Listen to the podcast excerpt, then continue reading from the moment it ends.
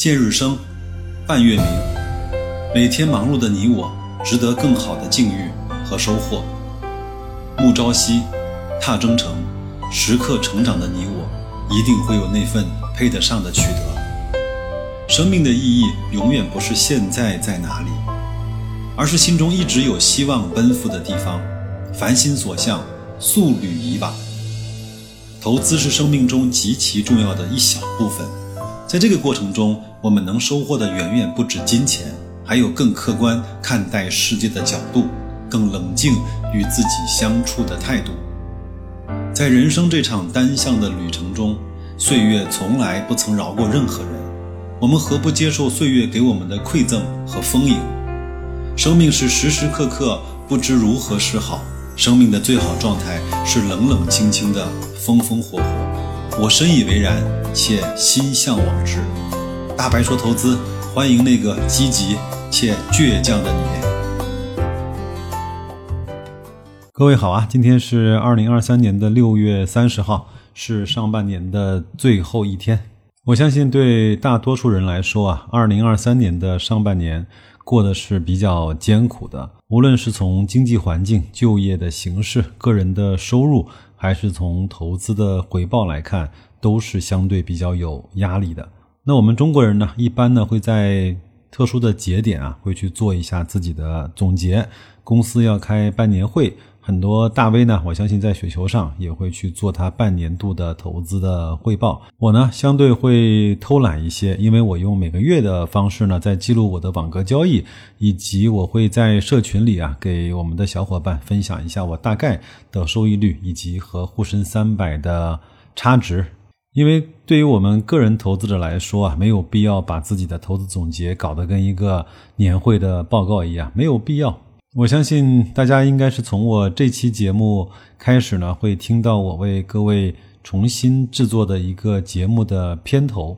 那个里面呢，其实是包含了我自己啊很多对投资、对生活，甚至是对人生的一些感悟，希望呢对各位有一点点的启示吧。那么在这一期节目里呢，我也想正好趁半年度收官这样的一个时间呢，来给各位啊聊一个话题，就是如何构建自己的交易体系。当然，这也不是我原创的，我也是从一本书里面读来的，我觉得还不错，分享给大家也比较符合我的一些理念吧。这就是陈凯老师呢在他的那本《交易之路》里面说到的一个话题。我呢，平时在节目里呢，很少推荐这本书，因为这本书啊，我看完之后，我发觉不是适合每一个人。至少呢，它在后面的大概百分之四十的部分啊，有百分之九十五的人都未必看得懂。那我也是看的，呃，似懂非懂的。所以我这本书，我如果各位一定要去看的话呢，就看看前半部分就可以了。那下面呢，就为各位分享啊，书里面关于。交易体系的问题，首先呢，我们要问自己啊几个最务实的问题。第一个呢，你是什么样的人？每个人呢都有自己的人生观、价值观和世界观。那你的人生观是什么？你活着有没有人生哲学？有的人说我活得浑浑噩噩的，没有人生哲学。其实呢，每个人都有自己的人生哲学。只是自己没有意识到，或者是没有发现，甚至是你懒得去想它而已。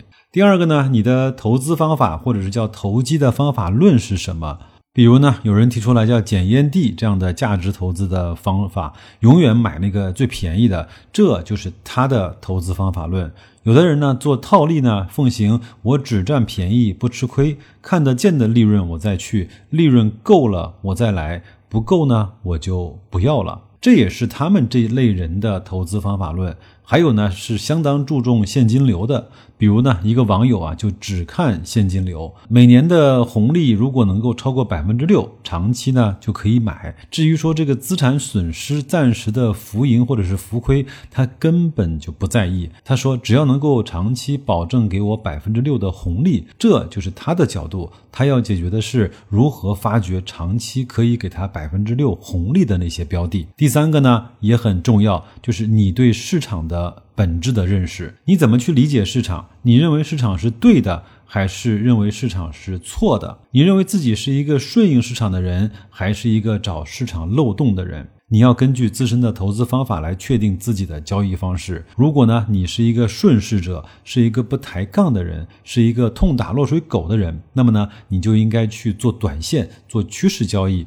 应该去做那个追涨杀跌的那些方法。如果呢，你是一个喜欢抬杠的、喜欢挑毛病的人，那么呢，就应该找一种方法去度量这个市场的错误，在市场错的离谱的时候再进来。第四啊，基于自己的交易方式去选择你的交易模型。比如说，你认为市场是错的，你呢更加希望去参与到错误的回归这个过程中。那么你应该去怎么度量这个错误？这个错误到什么程度是离谱的？你下手的标志是什么？你不能泛泛的说市场错了，所以我来了。它哪儿错了？错到什么程度了？是错到拿头去撞墙了，还是左轮手枪顶在自己脑门上准备开枪自杀了？到底是哪一种错？你要有基于自身交易方式的交易模型。第五呢，不断完善这个交易模型的交易技巧，总结、完善、修正，再总结、再完善、再修正，不断的重复这个过程。你的交易体系呢，要从一个简陋的框架不断的打磨，一直到根深蒂固。你知道自己挣的是什么钱，知道呢自己只适合挣到这些钱，挣这些钱是最轻松的，那么你就做这个。第六，交易没有对错，也没有高下，只有适合或者是不适合。在交易中啊。大家首先要判断自己适合哪一种的交易，不适合哪一种的交易。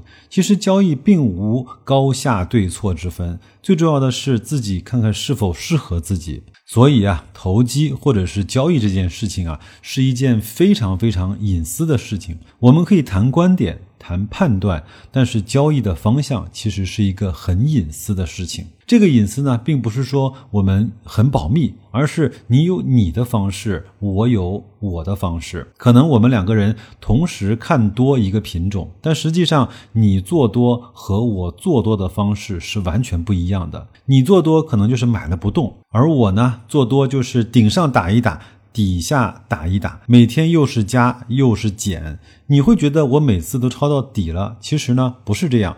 也许呢，我还有上面去减仓割肉的时候。每个人都不一样，这是一个非常非常个性化的东西。所以啊，交易没有对错，只有适合和不适合。那听到了上面的这些内容之后呢，我相信对咱们来说更有意义的是比照上面的这几条啊，来去看看自己在交易体系中是如何构建，或者是应该怎么构建。第一个呢，我想提醒的是，人生哲学呀，需要时间去体会。很多事情呢，只是你平时不太愿意，或者是没有时间去想。你真正沉下心来去想一想，其实你的人生哲学没有那么的复杂，甚至是没有那么的深奥。第二个呢，需要克服的人性弱点是不同的，因为每一个交易体系的优缺点都不一样。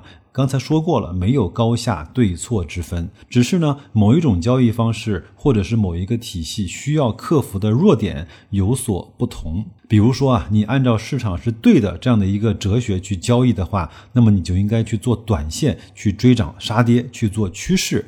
这个时候呢，你要克服的是恐惧，要去勇敢，该追的时候。不管是往上追还是往下追，该追就追。如果呢你是做背离的，那么你要克服的就是贪婪。如果啊已经出现了所谓的顶背离，你还想着它能够再涨一涨，再等一等，那么呢这个时候你其实已经输给了贪婪。实际上，大多数没有体系的人就是先输给了贪婪，然后再输给了恐惧。有自己体系的人啊，实际上只会输给一类，不会输给两类。那么这些人只要克服那一类的弱点就可以了，因为这些人有体系做参照，最起码呢比别人省一半的心。各位呢，其实可以想一想啊，白老师在这几年慢慢的从个股呢转到 ETF，从 ETF 呢在它低估值的时候，用大白另类估值的方式去用一个量化的标准来去。指导呢自己建仓的方式，在一个合理的区间之内呢，用网格交易呢去屏蔽自己呢乱动的手跟瞎想的心。